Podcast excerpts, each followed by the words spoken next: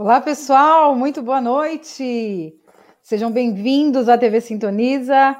Eu me chamo Juliana Cavalcante e eu quero desejar já, de antemão, uma ótima noite para você.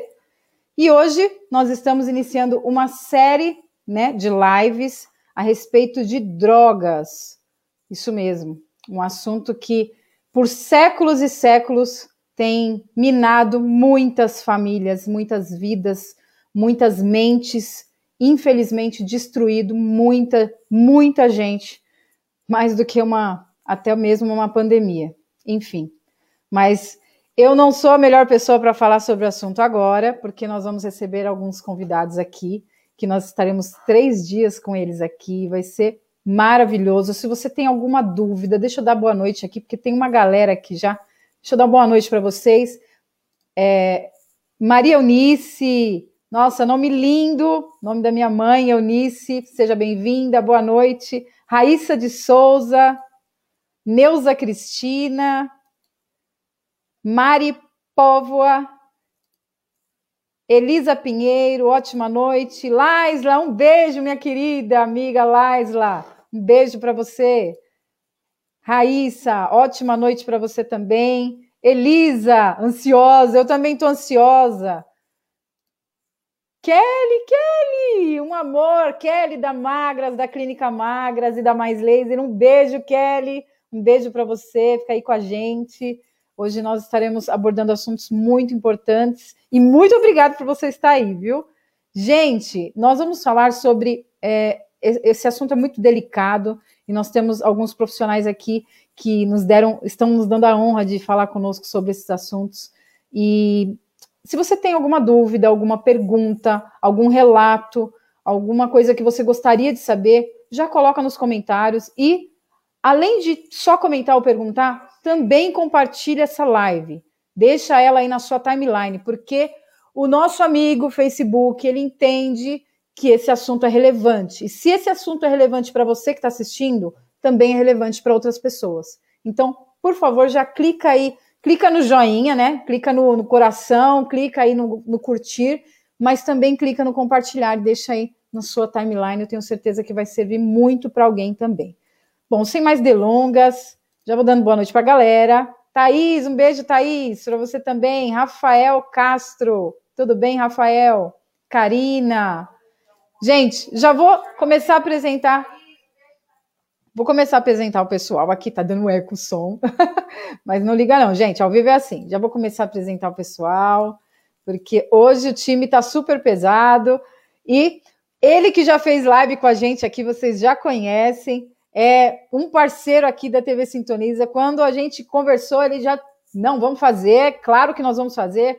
Estou já topei e já quero apresentar doutor Alex Silveira. Tudo bem, doutor? Tudo bem, Juliana? Boa noite a todos. Muito boa noite. Bom, na última vez que a gente se encontrou por aqui, você estava, é, você já estava todo feliz porque você ia ser pai. Já nasceu sua filha ou seu filho? Ainda não. Ah, tá pertinho. Mas estamos na reta final. Aê. Estamos aí num prazo aí no máximo de duas semanas aí. Olha, muito perto, muito próximo, porque quando a gente se, se falou da última vez, ela estava com três meses, se eu não me engano. Isso. Olha só que legal, que legal. Bom, e para compor também esse time, tem mais gente, mas eu vou chamar aqui a doutora Jennifer, Jennifer Custódio. Jennifer, seja muito bem-vinda, muito Boa obrigada por estrear aqui na TV. Boa noite. Boa noite, muito obrigada. pelo convite. Não, é, esse convite, eu já vou dizendo, o doutor Alex sabe, quem vem fica devendo. Eita. Não essa não é a primeira. Essa, essa, será a primeira, essa é a primeira. De uma coisa eu tenho certeza, essa é a primeira, mas não será a última. Pode ter certeza disso. Ok. Bom, gente, tem mais gente aqui. Deixa eu falar aqui também com é, Josmar. Olá, Josmar. Também tenho certeza disso. Vai ser uma bênção. Boa noite, doutora Karen Nashman. Boa noite. Tricô, Titico. Eu li errado, gente, desculpa. Titico e Nenê, boa noite. Meu amor, Dede Lemos também tá aqui. Te amo, amor. Tá na técnica, gente. Nada disso acontece se ele não estiver aqui nos, nos bastidores. Obrigada, Dede. Rafael.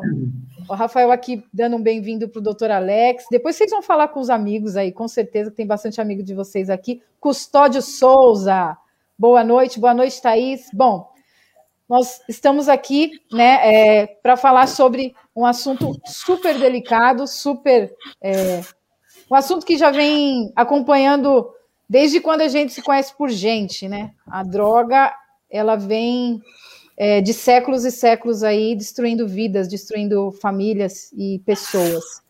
Mas gostaria que vocês dessem uma pincelada do que a gente vai poder ouvir esses três dias. É, gostaria que começasse pelo anfitrião, né? A ponte de hoje, doutor Alex, por favor. Bom, bacana, né? É... Quero aproveitar aqui a... o momento, inclusive, para falar que é, Existem vários movimentos né, que, que trabalham com, com intervenções em drogas. Eu acho que eu quero fazer abertura citando um, inclusive, que eu já participei, fui voluntário um bom tempo, que é a Pastoral da Sobriedade. Né? A Pastoral da Sobriedade é, inicia um trabalho é, com diversas palestras, né, 19 de junho vai até 26 de junho, né, fazendo um trabalho de intervenções sobre as drogas. Bom, é, muitas pessoas é, associam a palavra droga com uma coisa ruim. Né? Eu acho que isso é importante ressaltar. É, sempre ao que a gente conhece de drogas ilícitas. E drogas, ela vai além simplesmente desse campo do ilícito. Existe um monte de outro tipo de substâncias que também é conhecido aí como drogas. Então, é, para explicar isso, né? Alex, o que, que é a droga? A Sim. droga, ela é uma palavra que vem do neerlandês antigo, da palavra drogivat. Então, a Organização Mundial da Saúde, ela define droga como qualquer substância que é capaz de alterar uma ou mais das funções do organismo. Então, qualquer substância que altera nosso sistema, seja ele comportamental, seja ele psicológico, é, neurológico, fisiológico, to, todo esse sistema que se altera por algum tipo de substância é conhecido como droga. Então, a, a droga está muito presente na nossa vida. Usamos ela é, frequentemente, por exemplo, o café. O café é uma droga, né? A concentração do café, que a substância, a propriedade química ativa dela é a cafeína, né? A concentração da cafeína gera o rebite, o rebite são drogas usadas por caminhoneiro. Sim. Nós também consumimos um pouco dessa droga, mas faz mal, vicia, né? Em alguns casos, sim, tanto que existe o cafeinismo, né? Que são pessoas que, quando não tomam o café, sentem dor de cabeça. E também é, a quantidade do, da cafeína no café que a gente toma em casa não é suficiente para gerar uma dependência química. O, o cafeinismo ali é baixo. Agora, é, o esmalte, né? Quantas mulheres aí pintam as unhas? O esmalte é uma droga, né? Quando você inala o esmalte, ele causa uma reação fisiológica? Ele altera? Altera. Nossa.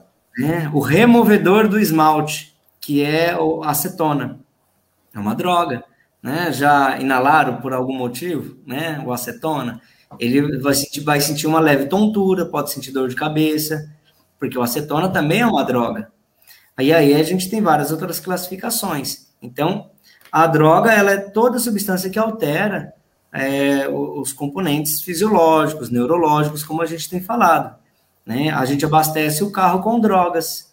Né? O etanol ele é droga, tanto que a gente, né, muitas pessoas também consomem né, o etanol né, em forma de cachaça, de, de outras formas aí. É claro que o processo é, é um pouco diferente, mas é, é também a droga. A gasolina é uma droga. Se você baforar a gasolina, você vai perceber que vai causar também a tontura, pode alterar o teu nível de consciência. Então, isso também é droga. E aí, existem outras drogas que a gente compra no que muitas pessoas ainda chamam de farmácia, né? Mas, na verdade, o nome correto é drogaria. Drogaria. É, farmácia é como se manipula, né? É o lugar que manipula a, a droga mas a gente compra essas substâncias nas drogarias. E por que drogaria? Porque vende drogas.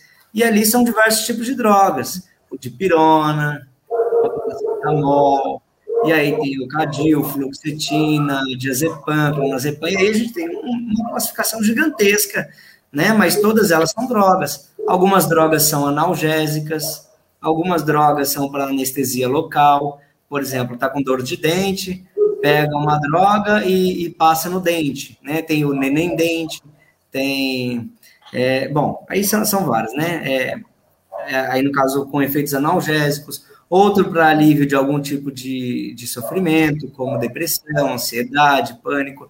Então, as drogas, ela, elas vêm é, ajudando ou prejudicando o nosso organismo. Aí vai depender da finalidade.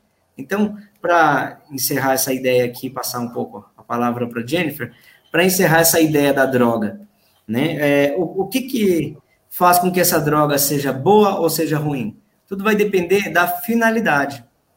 Porque se a pessoa está usando a droga ah, com finalidade recreativa ou com uma finalidade para aliviar um sofrimento, Sim. sem prescrição médica, sem orientação nenhuma, então ela pode ter um problema. Porque essa droga, ela vai causar algumas alterações que depois a pessoa não vai conseguir se comportar, ela não vai conseguir lidar com aquelas fissuras pela ausência dessa droga. Então, é, aí no caso ela está usando ela de uma forma errada, uma forma equivocada, e essa droga vai fazer mal. Agora, quando essa droga ela é ministrada por um profissional, e no caso aí uma pessoa que tem depressão vai tomar um antidepressivo, no caso de uma ansiedade vai tomar uma medicação para diminuir um pouco os sintomas, aí sim, aí essa pessoa é, ela vai estar tá fazendo o uso adequado dessa droga. Todas as drogas são perigosas. Inclusive, muitas drogas que se usam hoje, é, muitas vezes, até de forma ilícita, como a cocaína, nem sempre foi para o uso do tráfico. A cocaína, ela surgiu com uma finalidade medicamentosa. Só que aí, quando não se usa mais a cocaína, deixou de lado no centro clínico, ela foi, foi adotada pelo, pelo mercado negro, né? Pelo mercado aí do tráfico e acabou sendo consumida de forma ilícita mas ela também um dia foi medicamento.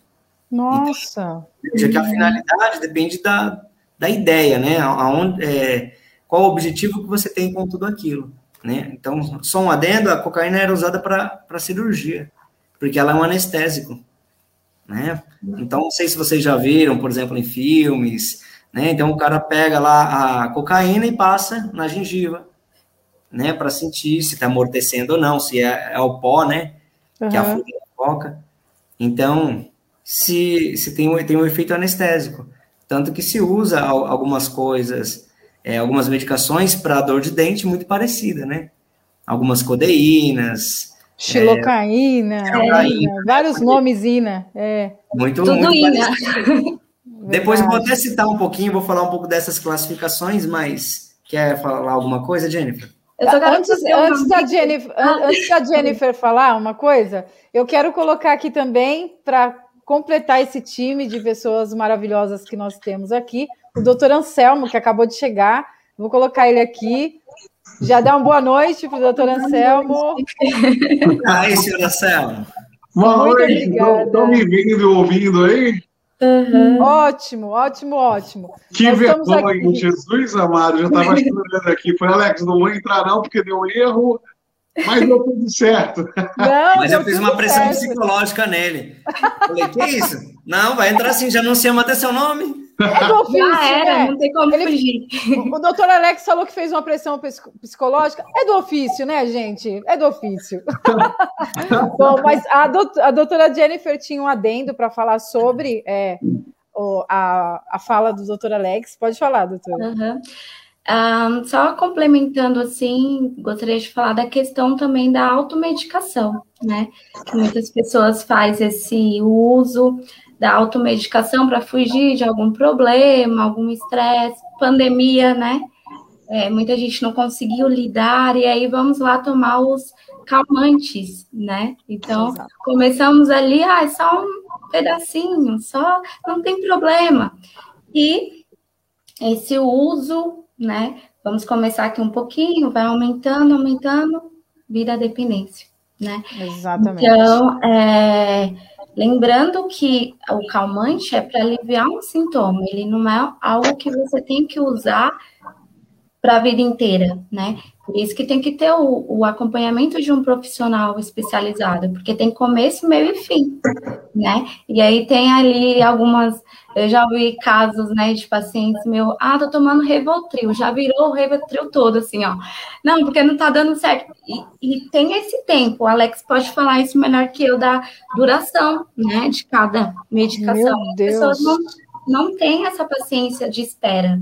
Né? Então, toma uma atrás do outro e isso pode gerar dependência, né? Não sei se o, o Anselmo quer colocar alguma alguma observação, fique aí à vontade. Então, boa noite a todos novamente, aqueles que estão nos assistindo e nos ouvindo, né? Um prazer estar aqui para falar de um tema muito importante, porque tem muito tabu ainda relacionado ao uso e abuso de substância psicoativa. E quanto mais nos trouxermos informações, melhor essas informações para mudar a vida das pessoas, para elas poderem ter qualidade de vida. Em especial, aqui também que eu falo sobre a dependência química, eu sempre vejo a utilização de qualquer tipo de substância psicoativa como um auxílio ali a um subterfúgio, né? O que é esse subterfúgio? Uma fuga eu não consigo lidar com algo, talvez tenha um problema, uma problematização, eu não consigo lidar com isso, seja uma pressão social, uma pressão financeira, familiar, seja lá o que for, eu utilizo como subterfúgios aí a fuga, né? E dentro dessa fuga, em especial a bebida alcoólica, né? Que tem acometido muita gente, as pessoas às vezes quando olham para a bebida alcoólica, não olham para a bebida alcoólica como droga, mas como se fosse algo totalmente normal. Por exemplo, eu ir no mercado hoje e sair com uma cerveja de uma marca específica que é cara, é um status bacana, né? Tipo, ah, ele saiu ali com puro malte, então quer o cara tem dinheiro, não sei o quê. Mas nessa época de pandemia, em especial, os casos de alcoolismo, de dependência química em álcool, têm aumentado porque as pessoas não, estão não estão sabendo lidar com as coisas, estão fugindo dessa realidade tentando buscar um prazer ali que é momentâneo, essa euforia trazida pela sensação do uso e abuso de substâncias, que nesse caso aqui pode ser o álcool. Então, é muito importante nós estamos falando sobre esses efeitos, porque um dos mecanismos de prevenção é nós entendermos o que é a dependência química. A gente entender um pouquinho o que é a dependência química, a gente já começa a trabalhar sobre as questões da prevenção e quem já está em uso, como que ele pode lidar melhor para ele poder sair dessa situação do uso. É, é, é, é um assunto mais, é, é, é, mais complexo do que a gente pode imaginar. Muitas pessoas é, só é, falam, a gente estava falando em off antes, que era a droga é só o entorpecente, né? É a maconha, a cocaína, o crack, a heroína, enfim. É, nós temos até aqui o relato de uma, de uma de uma amiga, da Laisla, é, ela colocou, mesmo o medicamento sendo ministrado por um médico, pode ter efeitos colaterais ruins. Está acontecendo comigo com o topiramato. É, mesmo sendo ministrado por médicos, é, mas é, o, o que, que acontece? Mesmo que o médico estuda, mapeia, ele vai e ele não é que ele, ele erra o diagnóstico, é assim, é isso que acontece? Ou é cada caso é um caso, ou, ou o caso não foi estudado direito para ser ministrado, não, não ministrou a quantidade correta? É, é uma dúvida que eu tenho sobre isso. Por que, que mesmo sendo prescrito, pode ocorrer erro e uma reação ruim no paciente? Doutor Alex? quem quiser, quem quiser. Levanta a mãozinha assim, quem quiser. Bom, quem quiser. É, bom, Juliana, é tudo isso que você disse, né? Pode, pode ser todas essas possibilidades aí que você disse, né? Pode ser um mau estudo, pode ser um médico mal qualificado, pode ser adaptação de quem toma, porque serve para um, mas não serve para o outro. A verdade é que não, não se tem algo exato, né? Não, não se tem algo exato, é um um processo de que onde você tem uma classificação, e na classificação eu sei quais são as medicações possíveis que eu posso usar, de acordo com a queixa, e aí vão ter que testar, não vai ter muito jeito, né? Então, por exemplo, é, só existe três tipos de classificações de drogas. Então, existem drogas estimulantes do sistema nervoso, drogas depressoras do sistema nervoso e drogas perturbadoras do sistema nervoso. Então, a pessoa ela vem com uma queixa que ela tem ansiedade, tem pânico, apresenta taquicardia, né? O coração dispara, sente sufocamento, então ela está passando por uma crise de ansiedade. Logo, eu entendo que eu preciso dar um ansiolítico. E o que, que é um ansiolítico? É uma medicação que diminui essa atividade, dá uma freada na pessoa para que ela, ela não fique com esses pensamentos acelerados. Né? Augusto Cury vai chamar isso de um turbilhão de pensamentos, ou pensamentos acelerados. Então, esses pensamentos acelerados não deixam a pessoa dormir à noite, né? Então, é, é, o corpo deixa de produzir algumas substâncias e eu tenho que repor isso com a medicação. Agora, a pessoa ela chega com depressão. O corpo dela está numa baixa atividade. Então, precisa dar um antidepressivo. E o antidepressivo é uma medicação que vai acelerar ela. Então, veja, uma classificação de medicações que tem uma lista gigantesca vai diminuir a atividade. A outra, agora, para esses pra, para o depressivo, vai acelerar. E aí existem algumas para cortar os efeitos dos, é, daqueles que são perturbadores. Por exemplo, é, uma droga perturbadora é a maconha. Então, a pessoa usou, ela teve alguns delírios ou alucinações, e ela continua tendo. Então, eu preciso dar uma medicação para cortar esse delírio, né? O álcool, por exemplo, é uma droga depressora do sistema nervoso.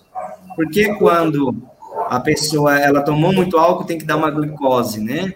O açúcar é o que gera eletricidade no corpo, né? Essa eletricidade é, é chamada de adenosina trisfosfato.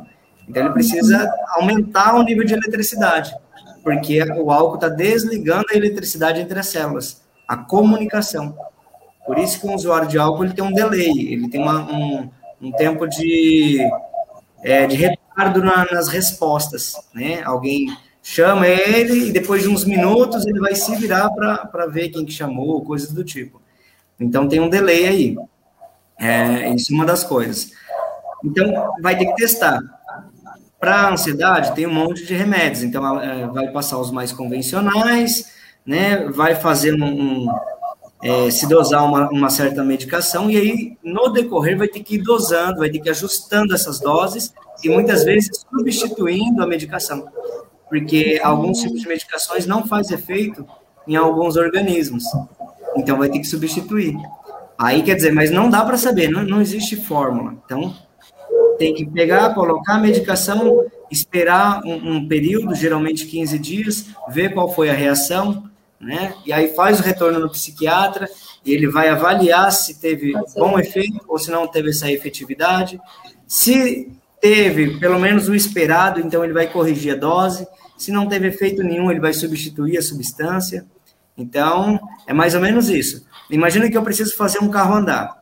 Para esse carro andar, ele precisa de um combustível. Então, é, ele vai testar esses combustíveis, né? Então, existe várias classificações de combustíveis. Né? Existe o óleo diesel, existe a gasolina, existe o etanol, existe os carros elétricos, os carros hídricos. Agora, são vários. Então, assim, eu não sei exatamente, né? O, o que o, médico ele vai fazer é isso. Existe, todos esses são combustíveis que faz andar. Agora, qual vai fazer você andar? Não sei. Então, vai testar, né? Exato. É, é um teste, né? Pode falar, doutora. Só fazer uma, mais uma pequena observação, que tem em alguns casos, tem pacientes que vão na primeira consulta, né? E aí o médico, o doutor, passa lá as medicações, e esse mesmo paciente não volta, não retorna, né? Porque ou ele mesmo abandona, ou por ele mesmo. E tem essa questão também de isso mesmo que o doutor falou, da dosagem, né? Eu preciso saber qual medicação é certa para você, porque cada caso é um caso. E tem que ter essa paciência também. Por isso que é interessante ter esse acompanhamento para dar o tempo da, da medicação fazer o efeito, fazer a troca. E tem alguns casos que a pessoa não, não retorna e acaba abandonando, ou procura outro, outro médico porque aquele é ruim, e aí uhum. fica nessa. Aí ele vai ter que corrigir, corrigir algo com base no discurso do paciente, que às vezes não é talvez o que aconteceu. Exatamente. E, aí, e, e também, é, assim, é, é, por experiência é, própria, é, meus, meu pai fazia uso de um medicamento e ele tinha que fazer o desmame desse medicamento para ele mudar para um outro.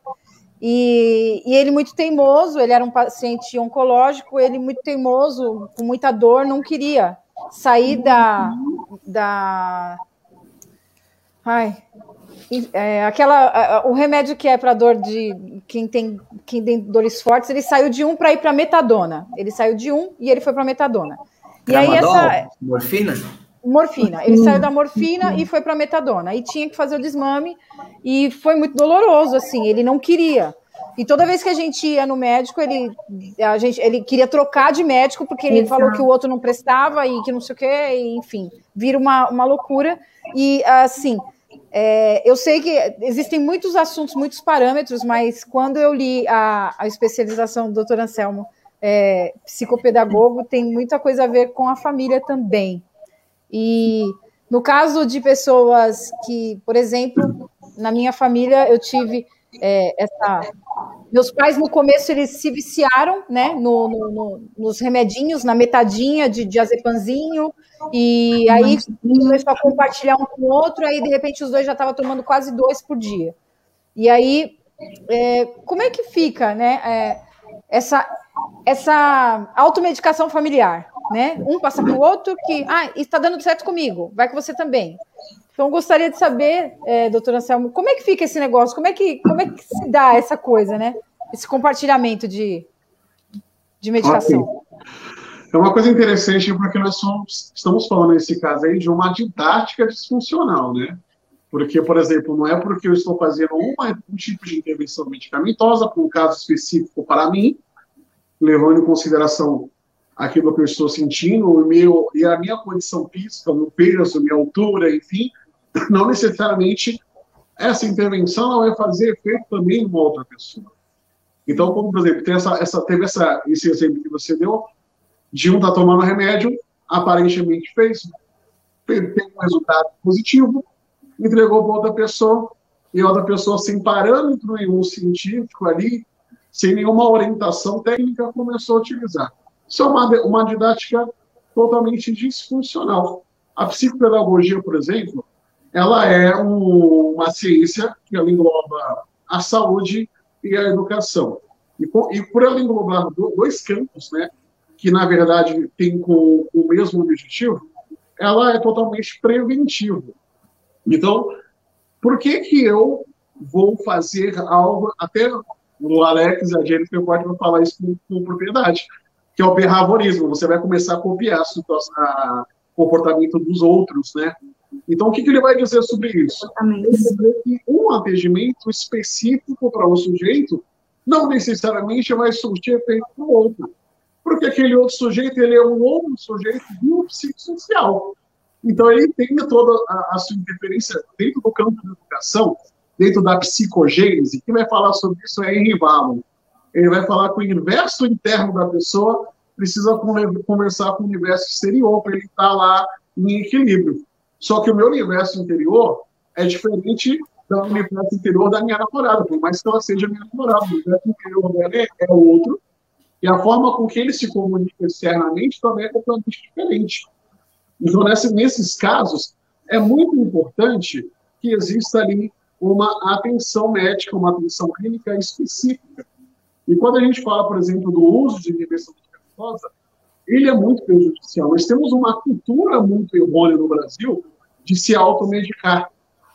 Né? Então, a gente tem a automedicação, ainda mais nesse Covid. Você sente qualquer coisinha, vai lá para aqueles remédios mais populares. Eu vou citar alguns aqui: Cinegripe, aspirina, lumbalgina. Só não sabe nem o que tem, vai lá na farmácia porque não precisa de. Na, na drogaria, né? Corrigindo aqui, o doutor Alex tem tudo. Na drogaria ou na farmácia. tá vendo aí? Eu tava ouvindo, viu? Essa medicação aí que não precisa ali de uma receita nem nada e faz esse, essa autoingestão, ela auto se avaliando. A pergunta que eu faço: existe a possibilidade de uma autoavaliação clínica? Não existe essa possibilidade. Para isso, eu preciso de um clínico específico. Então não é porque a minha namorada está tomando Cimegripe que eu vou ficar com sintomas de gripe e vou tomar Cimegripe. Não, preciso ver ao médico.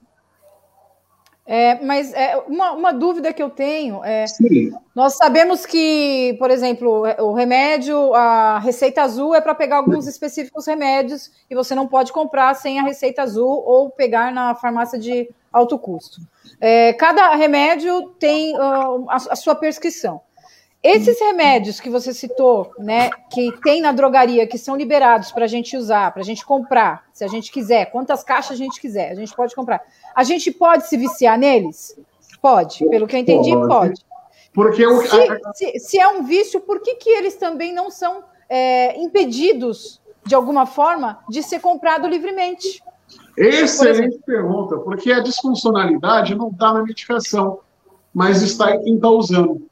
Por exemplo, se eu sou diabético, eu não posso fazer inserção de carboidrato e açúcar. É. Então, ora, eu não posso frequentar alguns lugares, como, por exemplo, Cacau Show. Eu não posso, eu sou é. diabético, eu não posso ir numa loja de chocolate. Então, é. a, a, questão não é proibir a loja de chocolate de vender chocolate para quem é diabético. É o diabético entender que ele não pode consumir chocolate, não pode consumir. É. Entendeu? Mas para ele ter esse conhecimento, por exemplo, se eu sou viciado numa intervenção medicamentosa, que ele comprar um remédio. A questão não é nem o remédio em si, mas por que, que eu preciso fugir da realidade? O que, que me leva a utilizar esse remédio? Então, uma causa. A questão não é o remédio. A questão é o que me faz utilizar o remédio. E quem que pode avaliar? Ou quem que pode conduzir a pessoa a princípio para ela poder estar melhor possível mesmo o que está o psicólogo.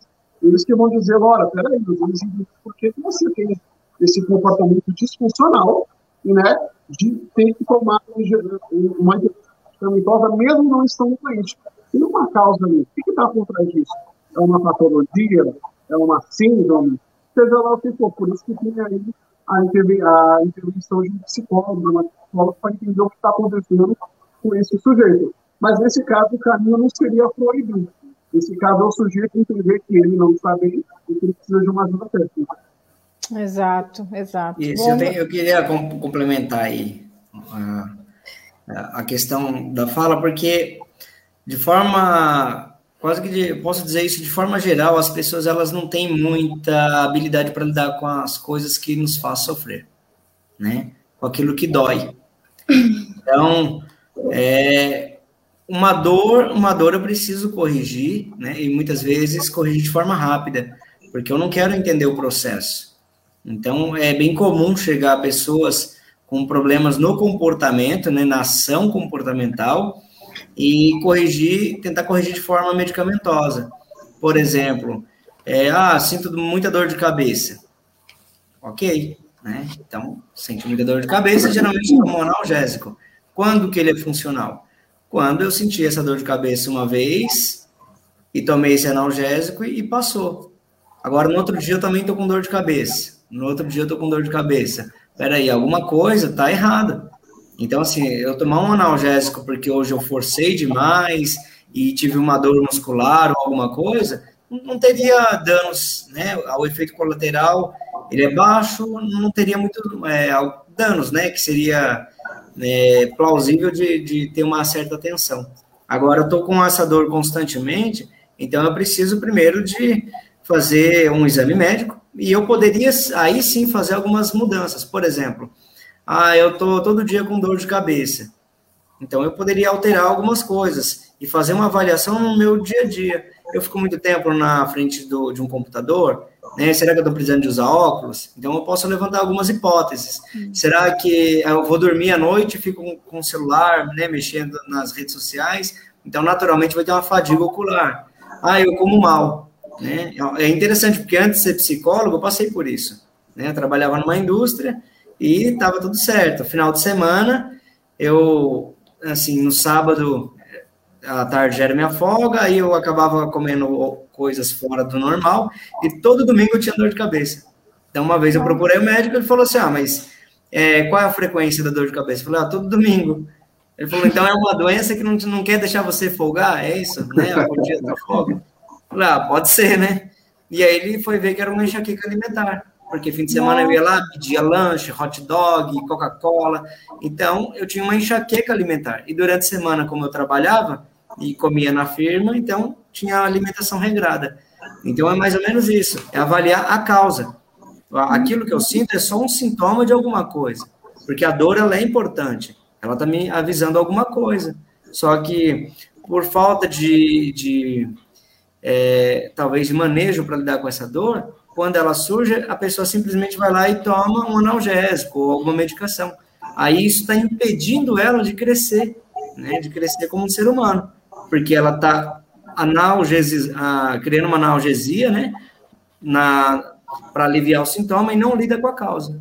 Aí briga com o namorado, ou, ou com a mãe, ou perdeu o emprego, vai lá tomar um antidepressivo.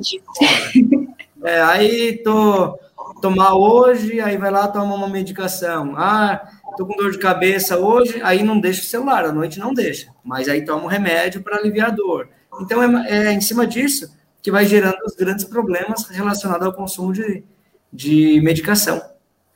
Sim, triste. Até posso até fazer um adendo do que o Alex Claro, falou. claro. O Alex falou assim sobre, por exemplo, a pessoa não conseguir lidar com o sofrimento. Foi isso, né, doutor? Você falou? Com a dor, né? Com a dor. De um lidar, lidar com a dor ou com o sofrimento que você falou? Com a dor. Ok. É interessante isso, eu, eu, vejo isso muito no consultório. Eu atendo muito criança e adolescente na né, ser psicopedagogo, e às vezes a gente aprende a não valorizar a dor, porque a gente aprende de uma forma errônea que a dor não pode ser, não pode ser valorizada. Quer ver um exemplo? Você está ali, você vê um adulto. Todos nós aqui, eu acho que já teve algum momento que esteve cuidando de uma criança, já ouviu alguém cuidando de uma criança. Quem nunca viu ali uma criança de 4, 5 anos pegar, cair, aí ela rala o joelho e o joelho começa a sangrar. O que, o adulto faz? Logo não chora. Essa criança não chora. Ah, que bobagem, não precisa chorar, não. Só foi um arranjozinho. Não, não é bobagem. É o joelho dele que ralou, é o sangue dele que está saindo e ele está sentindo dor por causa disso. Aí parece que é algo simples, mas eu estou falando para aquela criança: olha, você não pode sentir dor. Você tem que engolir seu chora. Aí você castra aquela criança naquela, naquela dor. Lógico, é um exemplo simplório que eu estou dando, mas é um exemplo que a gente vai educando também, a gente tem uma cultura errônea de educar errado, de não valorizar a dor. E Carlos de Mão de Andrade vai falar que a dor é inevitável e o sofrimento é opcional. Eu não consigo lidar com a dor, mas eu não consigo lidar com a dor porque eu aprendi que eu não podia sentir dor. Então, ah, ralei o joelho. Você está dizendo ali, não precisa chorar com. Aí a criança engoliu aquele choro. Ele aprendeu que não pode valorizar. E quando ele é adulto, que ele começa a sentir dor, ele não faz parte da condição humana. Então ele tem um que são aqui. E mesmo disfuncionalidades. Tem pessoas que no momento de dor começam a comer demais, sabe? Começam a consumir muito, né? ou com possibilidade de encontrar. Mas por quê? Porque não valorizou a dor. Então a gente precisa valorizar aquilo que nós sentimos, porque é real. Verdade. Bom, tem uma, tem uma pergunta aqui para a doutora. Eu quero, eu quero direcionar a pergunta para a doutora Jennifer. É, o Anderson Teixeira, boa noite, Anderson. E, e, e para todos os demais que entraram agora. Para quem é usuário, a internação eu acho que é isso. A internação é o ideal para o tratamento ou tem outros processos? Você vai direcionar para mim? Por favor. É, antes de responder a pergunta do Anderson, só quero fazer um adendo ali da, da fala do Anselmo, no sentido de que ah, no primeiro ano de pandemia, né? Nós estamos aqui segundo ano caminhando, é, muitas pessoas ficou nessa questão de incerteza, né? De ansiedade, de medo, de frustrações ali, ai meu Deus, o estresse.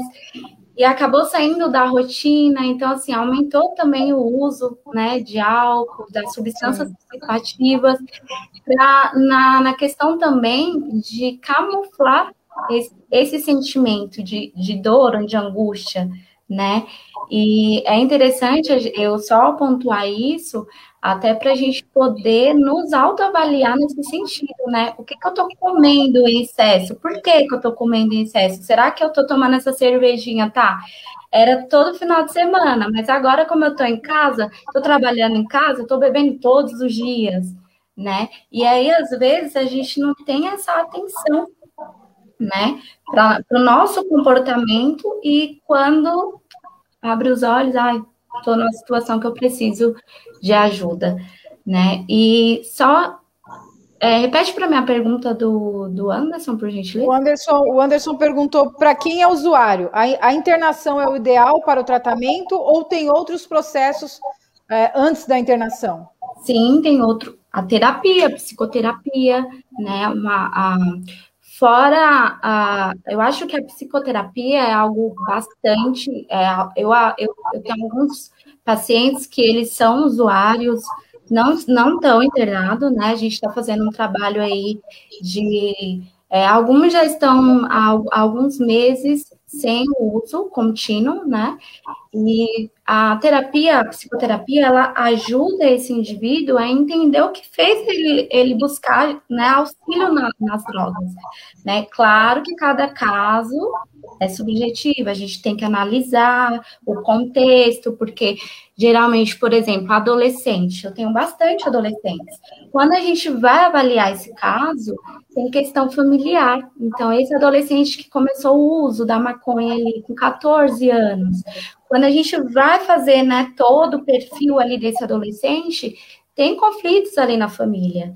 Teve algo que, que gerou alguma angústia que ele foi buscar ali ajuda né, no uso das drogas. Então, assim, acredito que a internação seria algo uh, assim que a gente poderia, só se fosse o último dos últimos casos, assim, né? Mas eu acho que tem algo, tem alguns procedimentos que a gente pode fazer para auxiliar esse usuário.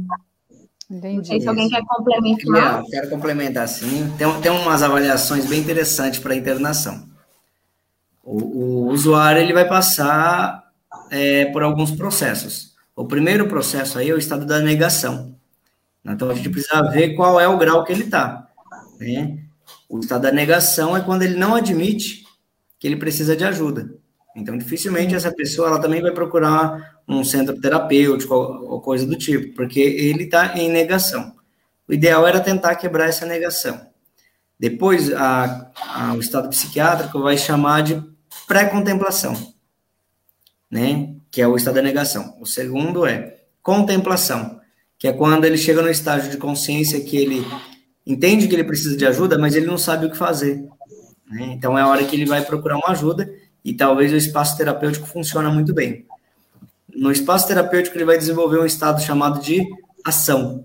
É quando ele vai começar a desenvolver ferramentas e começar a aplicar isso para tentar manter as prevenções de recaída, tentar entender é, o tipo de droga que ele usa, o que é da droga, né? Qual é o sintoma da droga, qual é o sintoma que não tem nada a ver com a droga, que é ele mesmo, né? Ele vai ter que também ser com, confrontado na, nos defeitos de caráter, porque muitas vezes nem todo usuário de droga também manifesta os defeitos de caráter. Por exemplo, furtos, né? Roubar a carteira da mãe ou pegar coisas em casa para vender. Isso tem a ver, né, com alguns defeitos de caráter. Quem vai trabalhar muito sobre esses processos é o livro dos 12 Passos, Narcóticos Anônimos.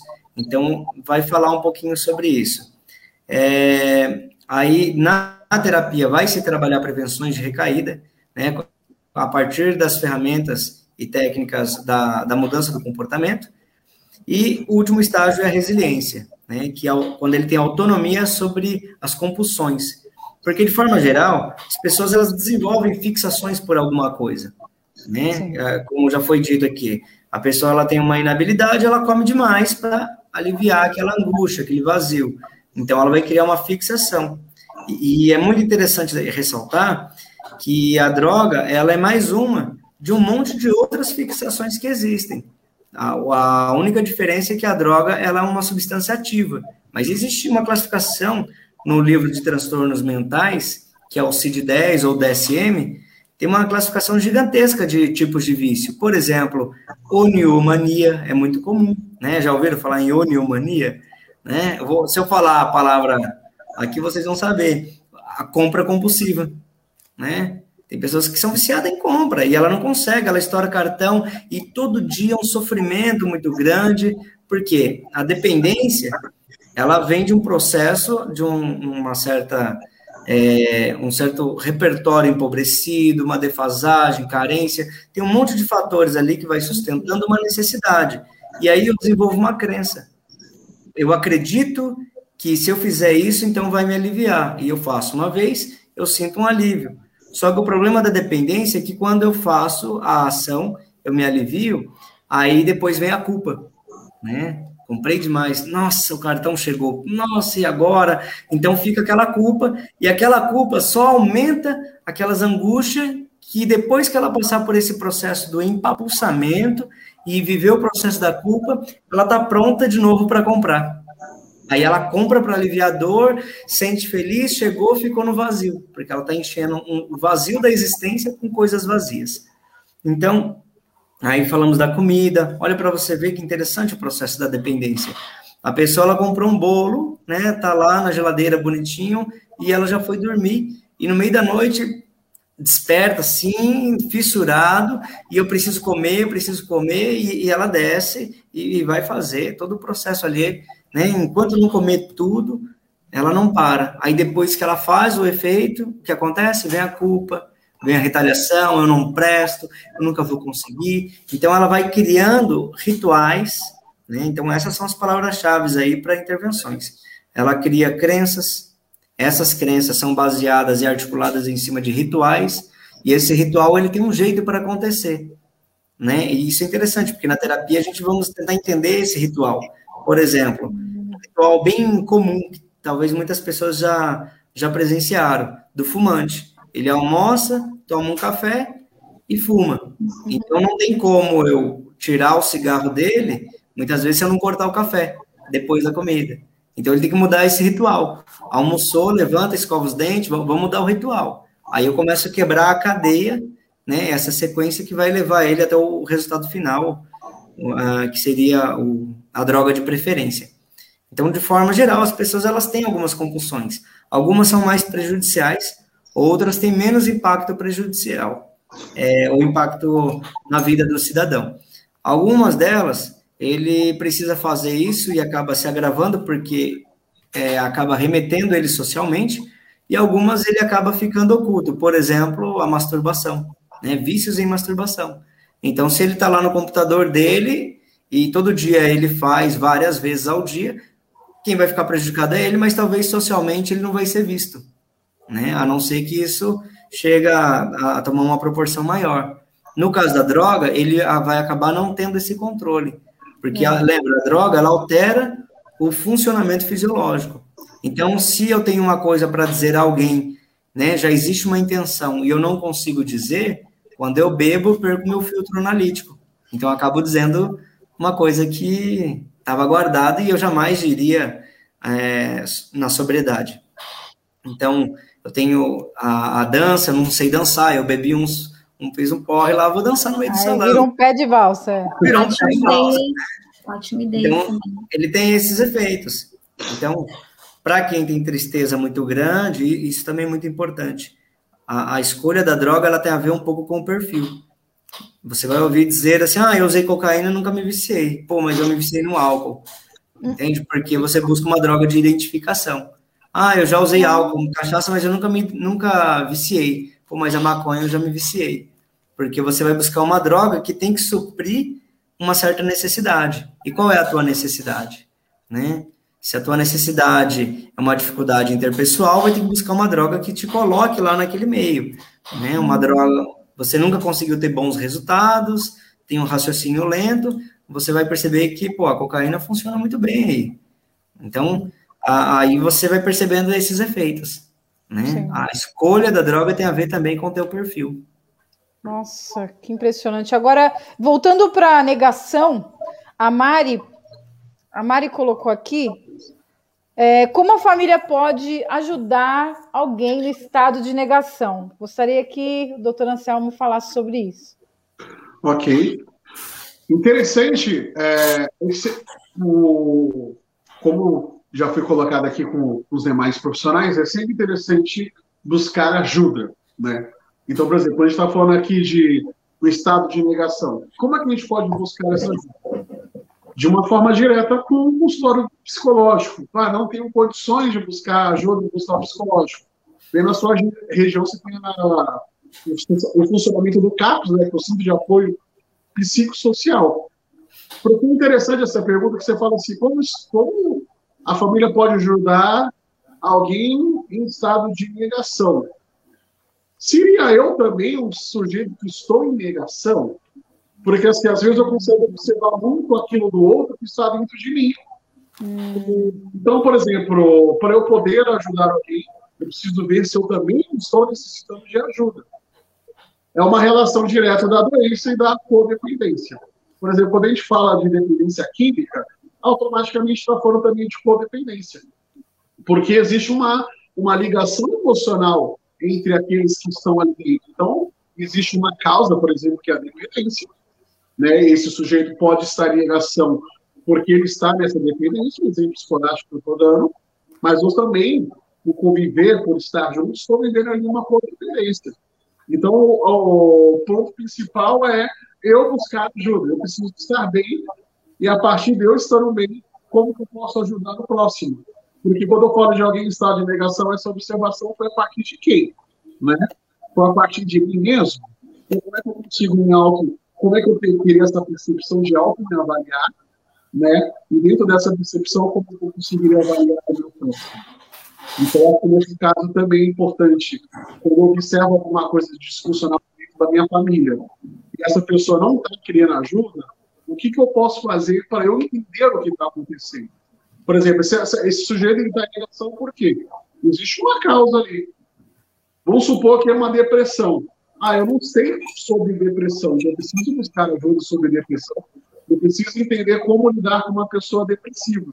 E como é que eu vou conseguir isso? Através da psicoterapia. Tá certo. É, agora eu vou levantar uma polêmica aqui, porque uma das, das nossas telespectadoras levantou uma polêmica. Ela colocou aqui, a Laisla, Infelizmente, essa automedicação é devido à precariedade da saúde pública também. É, é, é de se concordar com, essa, com esse termo? É, a gente passar essa. Ah, eu vou me automedicar porque também não tem médico. Os médicos não atendem, eu vou me virar. Em partes, eu, eu até dou razão, porque se você não tem como ir no médico, você vai ter que remediar de alguma forma. Sim. Em outras partes, eu, eu não dou razão pelo fato da pessoa. Ah, vou passar a bola para a saúde pública e eu me medico e pronto, acabou. Então, eu gostaria que vocês falassem um pouco sobre isso. Eu quero só dar um exemplo da psicóloga esportiva. E o que a gente vê muito é atletas, né? Que fazem, não só atletas de alto rendimento, mas pessoas que, que são usuários de academia ali, né? E já teve casos até de, de ter ali um anabolizantezinho para aumentar ali, Sim. né?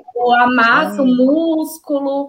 E, ah, não vai fazer mal, não, é super natural, né? Então, a gente também tem que ver a questão da cultura, né? Porque se um profissional, não estou dizendo que são todos, mas se alguém lá da academia, profissional ou não, ele te estimula, ó, vai, vai dar massa muscular, são só hormônios, né? Porque anabolizante, né? É, não é, é, ah, só hormônios, não tem, não tem dependência, e a pessoa Vai ver lá que está crescendo, né? Está dando massa muscular.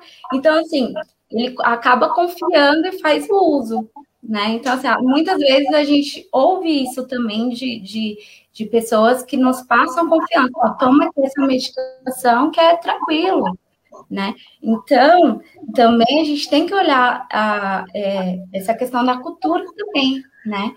E que é, tem muito a ver também com essa questão de precariedade né, da, da, da saúde pública, porque se a pessoa está vendendo, ela tem a fa fácil acesso ali no mercado negro, né? Então tem uma falha no sistema. Sim, sim, já tem uma falha.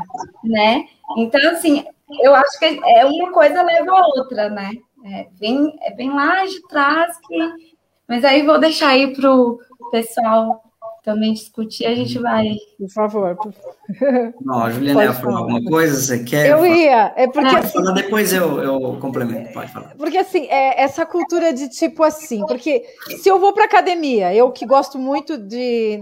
Não em específico da academia, mas eu gosto muito de exercício físico, descobri Inclusive, ela posta vídeos ensinando, é, né? Eu, eu, eu gosto de treinar em casa. né? Para aliviar a dor e. Não tomo, não. Olha, de verdade, meu marido meu marido está aqui de testemunha. Eu posso estar tá caindo, tá caindo meu braço, eu não tomo nada. Eu tenho que. Ontem mesmo eu falei para ele, ah, eu tô com uma dor de cabeça. Ele falou, toma um comprimido. Eu falei, mas na semana passada eu já tomei, não preciso tomar agora. Eu espero a dor passar. Eu espero a dor passar, eu fico assim. Mas é, a, minha, a, a minha questão é: eu vou para academia. Eu sei que aquele cara não é a pessoa ideal para me passar um, uma droga dessa para usar. Eu já sei que ele, que ele não é o cara. Eu sei que eu teria que passar pelo endócrino, fazer uma bateria de exames, saber como é que está a minha saúde para mim então fazer o uso de uma bomba, por exemplo, de um anabolizante, porque tem muita gente que faz uso legalizado da coisa, passa no médico e faz uso. Mas eu sei que aquela pessoa não é especializada. Então, a minha mente já sabe que vai cometer um crime contra si mesmo. Porque se der merda, eu vou dar um, um eu vou passar a responsa para ele. Então, assim, eu, eu quero me isentar. Ah, eu vou confiar nele porque ele passa uma confiança, né? Eu vou, depois, eu vou dar o dinheiro, vou fazer o uso, mas se der merda, a culpa não é minha. Eu confiei no cara, mas o seu inconsciente sabe que ele não é especialista daquilo. Você então, tem assim, a parcela, né, de culpa, no caso. Exatamente, você sabe. É a mesma coisa de você. Ah, como o doutor Alex deu o exemplo do bolo. Poxa, eu comprei o bolo. Eu poderia diluir esse bolo em dois dias, pelo menos, três dias? Poderia. Ia, ia causar menos danos a mim, por conta de açúcar e farinha branca e N coisas. Ia causar menos danos, porque ia ser diluído em dias. Mas não, eu quero acordar à noite, eu quero ir lá de madrugada. É, comer e até acabar até o... Então, assim, é, é daí que vem o vício e a falha no nosso sistema, no caso, mesmo sabendo a gente faz? A compulsão, né? A compulsão é isso que torna a patologia, né? Agora, eu, eu, eu quero, antes de, de, explorar a ideia da compulsão, voltar à pergunta aqui da Laisla, né? Uhum. E eu uhum. quero mostrar alguns casos que é comum Inclusive, quero botar o terror aqui agora. Né? Ei, é disso que a gente gosta. Vou dar um exemplo aqui. Talvez no exemplo já, já explica por que não se deve fazer isso e eu discordo. Né? Ah, por não saber exatamente o que está acontecendo, você vai tomar qualquer medicação. Acabar até o... Vai tomar qualquer medicação. Vou dar um exemplo, então, bem comum. Tá? E quando eu digo bem comum, sim, existe uma frequência muito grande disso. A pessoa está com uma depressão. A depressão ela tem grau. Começa numa depressão leve, moderada, profunda, até chegar ao óbito. Aí eu tenho a homeostase, que é o centro de equilíbrio desses hormônios, né, que, que vão compensar e manter, manter o meu corpo equilibrado. Acima da homeostase eu tenho alegria, euforia e óbito. Então é mais fácil morrer acima do que para baixo. A pessoa está com muita depressão. Depressão moderada em diante pode alterar o sistema psicológico. Então, ela vai começar a desenvolver uma coisa chamada de ideação suicida. Só que ela está depressiva, ela não tem coragem de se matar, ela não tem força. Mas o pensamento da morte está ali. A todo momento ela está planejando cometer um suicídio, de passar uma corda no pescoço, de se jogar na frente de um carro. Mas ela está tão fraca que ela não consegue fazer. Aí, ela ouve de alguém e fala: toma um antidepressivo que você vai ficar bem. Poxa, mas ninguém trabalhou o pensamento da morte dela. Agora ela toma um remédio. E aí adivinha ah. o que acontece com o corpo dela? Ela tem coragem. Só que o pensamento da morte está lá. E aí, como que funciona isso? Né? É aterrorizante? Eu não sei, eu acho que eu até me arrepio toda vez que eu falo isso, porque eu recebo com tanta frequência esses tipos de casos no meu consultório. Pessoas que se medicou e cometeu suicídio, se cortam. Hum. Então, assim, tudo bem, é, é importante, eu entendo que existe uma dor, mas existem outras maneiras de você lidar com a dor. E quando você usa uma droga, aquela droga vai alterar o seu estado psicológico. E se você não está preparado psicologicamente para tomar uma medicação, então você não pode tomar. Tanto que, dependendo do caso, A pessoa num, num estágio muito agressivo, ela dá entrada no psiquiatra, ela vai internada. E por que ela vai ficar internada 30 dias no hospital? Porque ela não está sem condição de ter um convívio nesse momento. Porque se ele vai dar o remédio, se ela vai dar a medicação, e essa pessoa, se não tem a condição, ela vai causar um problema. Ela vai causar um problema. Né? Esse é um exemplo, mas existe vários outros. Aí não sabe por que, ah, do nada ele foi lá e se suicidou. Não é do nada, nada acontece do nada. É, é... Já existe faz tempo, mas ninguém parou para conversar, ninguém é, é dialogou, não, não, não escutou a pessoa. Né? Aí foi lá e deu a medicação, então facilitou, né? Foi um facilitador. Então por isso que eu sou contra. Né? Eu acho que precisa primeiro de uma investigação. É como achar que, pô, tá doendo meu peito, eu vou tomar um, um remédio para aliviar a pressão do coração. Às vezes pode ser gases. Né? Gases também, a sensação é muito parecida com infarto. Pode ser um monte de outras coisas. Então, como que você vai tomar um remédio sem diagnóstico? Aí você está tomando um remédio, pro, inclusive, para o coração. Né? Eu aprendo muito com a minha esposa lá na farmácia, lá, coisas que são fora da minha área. Ela falou, na drogaria. Na drogaria. Ela, falou, tá vendo? ela diz assim, ela fala assim, ah, é, tem, tem remédios aí para diminuir a pressão do, do, do coração, mas um, um é para ajudar o sistema elétrico do coração, outro é para ajudar o sistema de bombeamento, outro é para aliviar o calibre da, da, das artérias, tirar gordura. Então, assim, tá bom, tô com colesterol, mas qual é o tipo de medicação? Tem medicação correta, uma coisa para cada coisa, né? Então, não, não posso sair atropelando. Precisa de uma avaliação. Então, primeiro, eu preciso de um diagnóstico.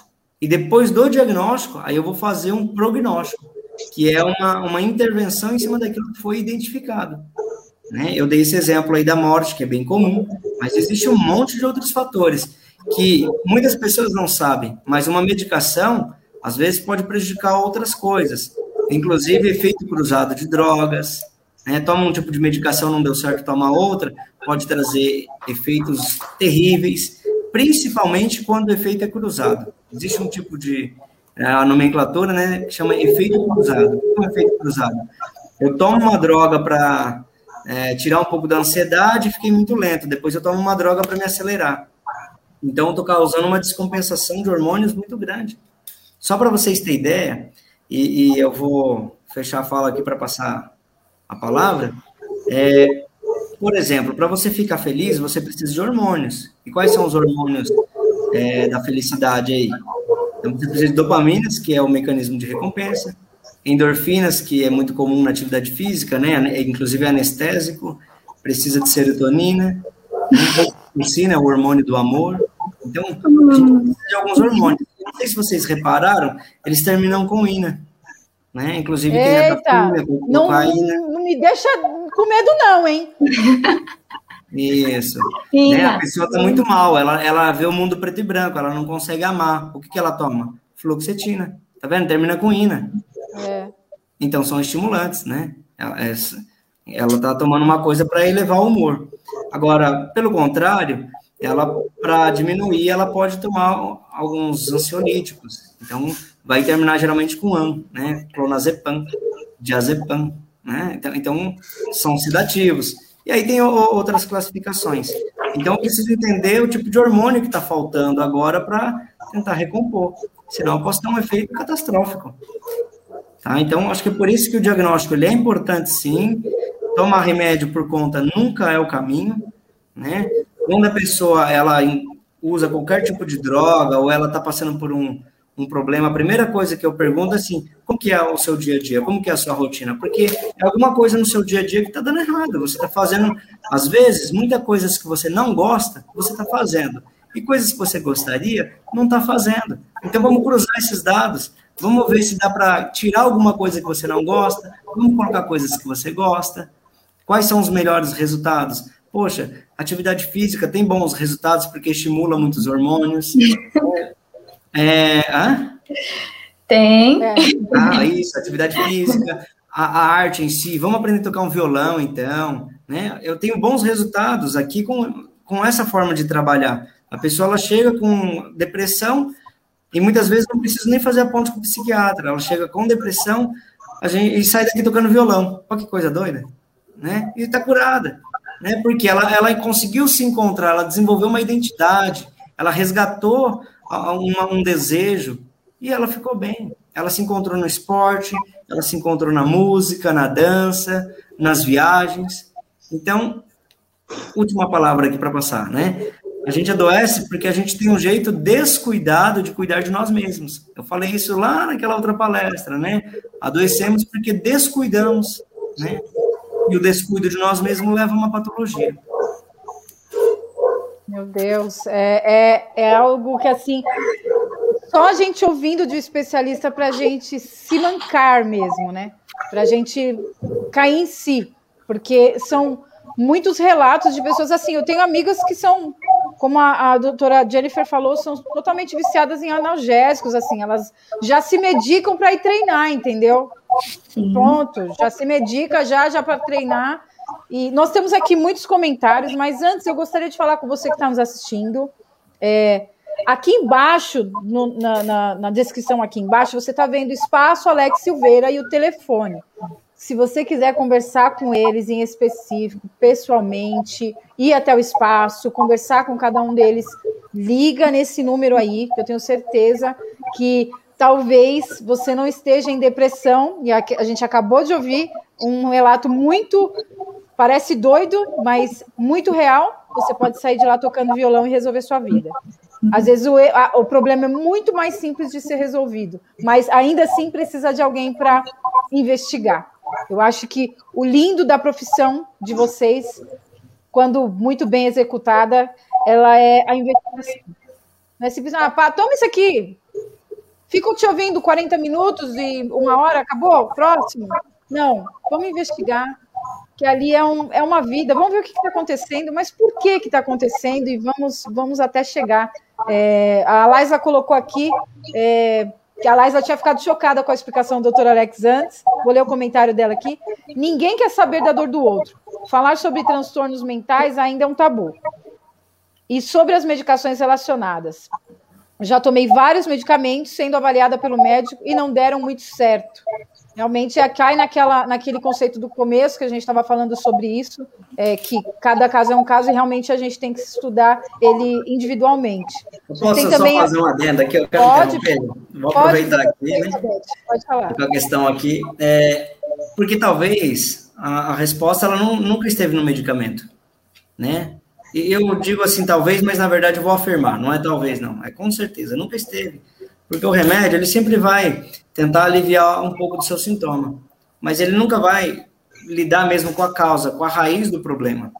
A pessoa ela tem uma depressão, né? Exceto aí o caso hormonal que ela vai precisar repor, então por medicações talvez a vida toda, é, geralmente é comportamental. Né? Todos os casos aqui que citado, né, que o Anselmo falou muito bem sobre a questão do, do quadro ali de família, a Jennifer está falando ali sobre a questão social, né, essa importância, às vezes, da pessoa ter que se manifestar por uma carência, querer ficar forte, né, e, então todos esses são a causa. A pessoa, ela usa droga, né, o vício da droga está ligado a alguma dificuldade que ela tem, né, ela não consegue dançar, então ela vai num salão, ela bebe a cachaça e ela perde um pouco dessa, desse, desse, dessa vergonha, ela acaba dançando, e ela percebe que isso é um barato, só que ela não percebe, ou o que ela não sabe, é que a droga tem tolerância. E tolerância é o que? A adaptação do organismo àquele tipo de substância. Então ele vai precisar de dose cada vez maior para obter o mesmo efeito. Então vai chegar um momento que não faz efeito mesmo.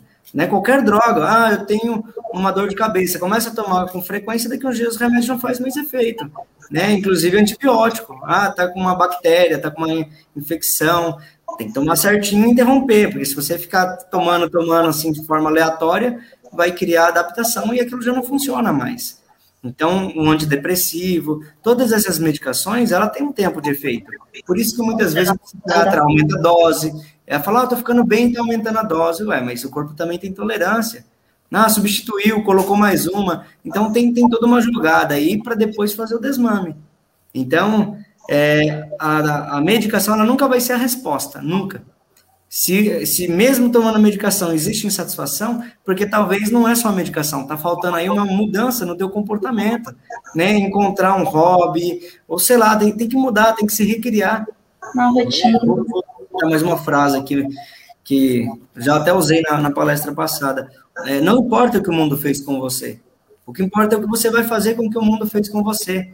Eu posso falar aqui, em especial, eu e o Anselmo tivemos um amigo em comum, inclusive tocava no nosso ministério, né? A gente tinha uma banda e chegamos a fazer projetos sociais com essa banda. É, ele perdeu as pernas, inclusive por drogas, né? Ficou, virou cadeirante, teve depressão. Depois que ele teve uma inclusão de novo na banda, e aí não podia tocar bateria, começou a tocar percussão, né? E depois de um tempo comprei uma bateria eletrônica, dei para ele que ele conseguia tocar só com a mão. Você vê o nível de felicidade, ele se encontrou, ele ficava sempre motivado. Quando tinha escada, falava, é, sobe aqui, deixa o papai te levar no colo, deixa. Ele sai fora, sai fora, eu vou de caranguejo, vou de caranguejo. Então, de caranguejo, ele colocava as mãos e subia a escada com as mãos. E, tipo, ele, ele era um exemplo para muitas pessoas que viam o gás que aquele rapaz tinha. Então, é, o, que eu quero chamar a atenção aqui? Porque não importa o tamanho do seu problema, você tem o pensamento. O pensamento é a faculdade mental que ajuda você a elaborar a percepção do mundo ao teu redor. Se existe um sofrimento, é porque a tua, a tua percepção está distorcida, está negativa. O teu pensamento ele tem que te ajudar. Ele tem que te trazer felicidade. Agora, se ele não está te trazendo felicidade, então talvez está na hora de procurar uma ajuda terapêutica. Nossa. É, gente, eu vou ler um, um, um comentário da Beth aqui. Beth, bem-vinda. Uh, há uma certa cultura da automedicação e as dificuldades de ir a um especialista e falar. Sabemos das questões da saúde pública e privada, mas a dificuldade em falar, se abrir, principalmente conhecer-se, independente de classe social. Existe esse tabu de, de a gente reconhecer que a gente está mal. Tem é, gente, é, é, essa negação, né? Essa coisa. É, eu, eu já ia falar para você mesmo. De a gente se olhar e falar assim, meu, tem alguma coisa errada comigo. Mas eu também não vou procurar especialista nenhum, porque isso daqui eu dou um jeito, é comigo, isso aqui é comigo mesmo. É que nem quando você vê um, um encanamento, um vazamento na parede, e aí você se mete assim, não, isso aqui é só um caninho, isso aqui é de boa, isso aqui é de boinha. Eu vou lá e quebro rapidinho. Quando você quebra, estoura tudo, o cano estourou a casa inteira porque você quis remediar. Então, doutor Anselmo, por favor, fala sobre isso com a gente. Primeiro, eu queria só falar sobre a Beth, que em 1991 a Beth foi minha professora na primeira série. Uau! Beth nessa Olha a idade aí! Minha professora da primeira que série. Para mim, é muito esse prazer de estar aqui e tendo ela participando com a gente. Demais, demais. Fantástico. É interessante essa pergunta, porque, assim, primeiro eu vou, vou lembrar de uma frase de William Shakespeare no poema O Menestrel. Quem aprende que conversar alivia dores da alma, né? E, lógico, não, sei, não, não consigo afirmar que se Shakespeare fazia terapia ou não, essa frase é muito verdadeira, porque você vai descobrir que você pode se aliviar. A questão dessa cultura, é que de fato é aquela cultura desde a infância, da criança que começa a chorar e você fala que a criança não pode chorar, igual o choro. Isso aí é bobagem. Não, não é bobagem. Se está te fazendo sofrer, é porque isso é real para você. Então, você precisar falar com o seu terapeuta, entender, na verdade, antes de falar com o terapeuta, entender que saúde mental, você tira a parte mental, ela é saúde. Sabe? É saúde. Saúde é saúde. Pronto. É que o, o se vê saúde mental como algo pejorativo por causa de, de comentários do tipo, ah, eu não quero fazer terapia porque é coisa de louco, eu não tenho um problema mental, não sou retardado. Isso são tabus por, por diversos pensamentos pejorativos. Então, primeiro eu preciso entender que saúde mental é saúde. Assim como nós temos algum problema por exemplo, você está doente, você vai passar a princípio clínico, da mesma forma eu preciso fazer essa manutenção. Só que a terapia ela não serve só para quem tem problema. Muito pelo contrário. Para quem também não tem problema, que ela precisa fazer um autoconhecimento, precisa saber quem ela é, e a partir daí ela modificar a sua vida. Porque pode ter certeza, alguma coisa na sua vida vai estar em desajuste. E tudo bem, não tem problema nenhum quanto isso. Não tem problema nenhum. alguma coisa ali vai estar meio desajustada ali. E a terapia vai te ajudar a se autoconhecer. Então, quando a gente fala de cultura, primeiramente eu preciso quebrar a minha própria cultura. Porque eu aprendi que homem não chora, eu aprendi que, que, que essas coisas são bobagens. Então, eu preciso desfazer essa ideia, porque essa ideia foi colocada em mim. Só que hoje já não me cabe. Sabe, por exemplo, alguns de vocês aqui, porventura, quando vai acordar, quando vai trabalhar, veste alguma roupa que não lhe cabe? Não. A gente veste a roupa que cabe, se possível, como nós mesmos escolhemos as nossas próprias roupas.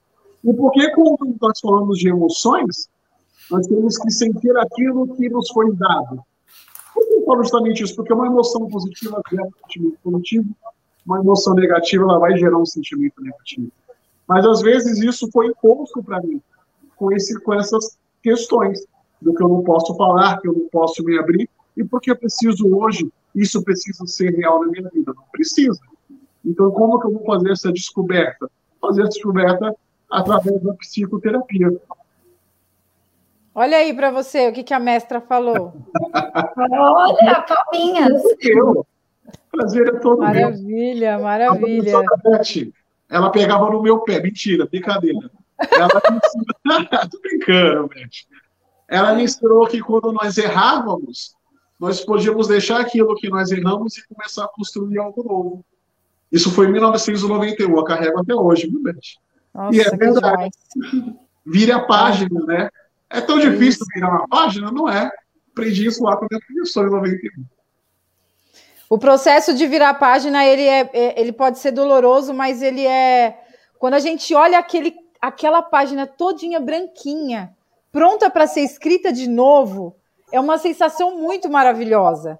Porque dali a gente pode é, criar uma outra personalidade, outros, outros caminhos, outras oportunidades. Então, é, esse processo, eu, é, eu pelo menos passei várias vezes, eu virei páginas. Várias vezes eu me, dei, eu me deparei com páginas em branco. Ora, foi muito feliz ver uma página em branco, e teve momentos que não foi. Que eu olhei a página em branco e fiquei desesperada. Eu queria que tivesse já alguma coisa escrita para mim poder seguir. Mas quando teve momentos que eu me vi com uma página em branco de frente para mim, que eu falei, poxa, era tudo isso que eu precisava.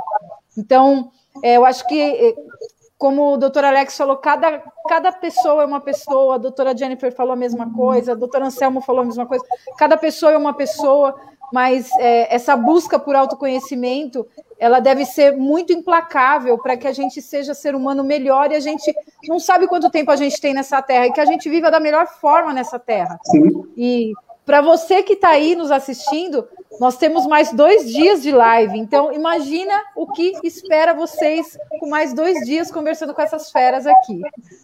Nós estamos a uma hora e vinte. É, eu sei que todo mundo tem aí, já, já, já extrapolamos tudo, mas se você que tiver alguma questão, uma pergunta, alguma colocação, alguma dúvida que você tenha sobre algum assunto, já deixa anotado, porque amanhã às 8 horas a gente está aqui ao vivo. Então, já vai estar, tá, esse time vai estar tá aqui, espero que completo, espero que sim. espero que esse time esteja aqui para a gente já debater por mais assuntos. Eu tenho uma pergunta, mas eu vou deixar para amanhã. Então, é, eu sempre tenho perguntas, se, se fica só comigo lá. eu sou cheia das perguntas aqui, mas é, muito obrigada mesmo. Gostaria até que vocês fizessem suas colocações finais, para que a gente não deixe o povo cansado e deixe com o povo com gostinho de quero mais para amanhã. Tá ok. É, falando sobre a página em branco, é interessante. Augusto Cury ele vai dizer que nós somos o autor e o ator principal desse espetáculo chamado Vida.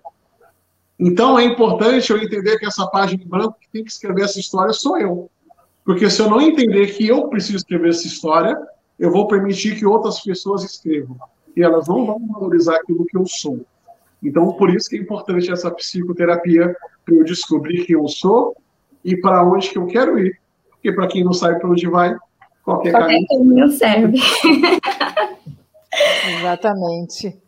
Doutora? É, também fazer uma só um ganchinho aí no questão da psicoterapia não é frescura, né? A gente às vezes vamos aguentando, aguentando, aguentando, quando vai buscar ajuda já no limite.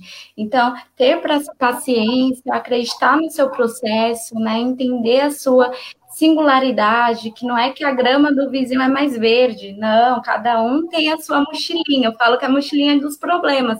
Só que a gente tem o costume de pegar, né, os problemas ali e colocar na nossa mochila. Então, assim, vamos ter paciência, acreditar no nosso processo, buscar ajuda. Eu acho que a, a prevenção da saúde mental é, graças a Deus, está tendo uma procura, as pessoas já estão vendo que psicólogo não é algo só de louco, tá vendo a importância de ter uma saúde mental, porque se você não tem uma boa saúde mental, nada funciona, né? Exato. Então, assim, você pode estar tá bem financeiramente, mas se aqui não, não tá legal, nada vai te fazer feliz. Então, é justamente isso. O que que me traz felicidade? Qual é o caminho? Qual é a minha meta? Quais são os meus objetivos? Né? Então, entender esse processo, entender que cada um tem o seu tempo certo e buscar ajuda, ou não só quando está precisando, mas também para se entender, para se compreender, porque a gente quer saber de todo, todo mundo, né? Mas, primeiramente, a gente precisa se conhecer. Como eu quero o amor do outro se eu não me amo, né? Quando eu, como eu quero a paciência do outro se eu não tenho a paciência comigo. Então, assim, eu vejo que nós somos o nosso, nosso próprio espelho, nosso reflexo. Então, primeiro eu, depois eu olho o outro e dá uma boa noite Espero que eu tenha contribuído aí. Amanhã estamos aqui, né, neste mesmo canal. Ai, que tudo! Estou muito feliz porque amanhã vai ter mais. Eu estou muito feliz por isso. Essa contribuição de hoje já. Eu não vou falar que já, já é o suficiente, porque eu, se eu falar que é suficiente, amanhã é, você não volta. Então, não vou voltar. tem que ter mais. Doutor Alex, que eu quero aqui publicamente agradecer mais uma vez por essa ponte e por esse, por esse primeiro dia que já está sendo muito impactante aqui para nós que estamos aqui assistindo. Muito obrigada mais uma vez, doutor Alex. Por favor, suas considerações finais. Bom, quero pegar o gancho da sua última fala, né, sobre é, os nossos estados de tristeza, né, quando a gente tem uma estranheza de mundo, né, tem momentos que parece que nada faz sentido, mas é, esse é o momento mais importante, né? A psicologia vai entender que esse é o momento mais importante, porque é na dor que a gente muda, é na dor que a gente ressignifica, porque eu não mexo em coisas que está dando certo. Então, eu penso numa coisa e começo a executar. Então, aquele quadro homeostático que eu disse, que tem alegria, euforia, tristeza, depressão leve, moderada, ele funciona basicamente assim na alegria, na euforia, quando eu executo. Só que eu vou no clivo, né? Eu vou até representar com a mão assim, ó, ele vai, aí ele tem que descer.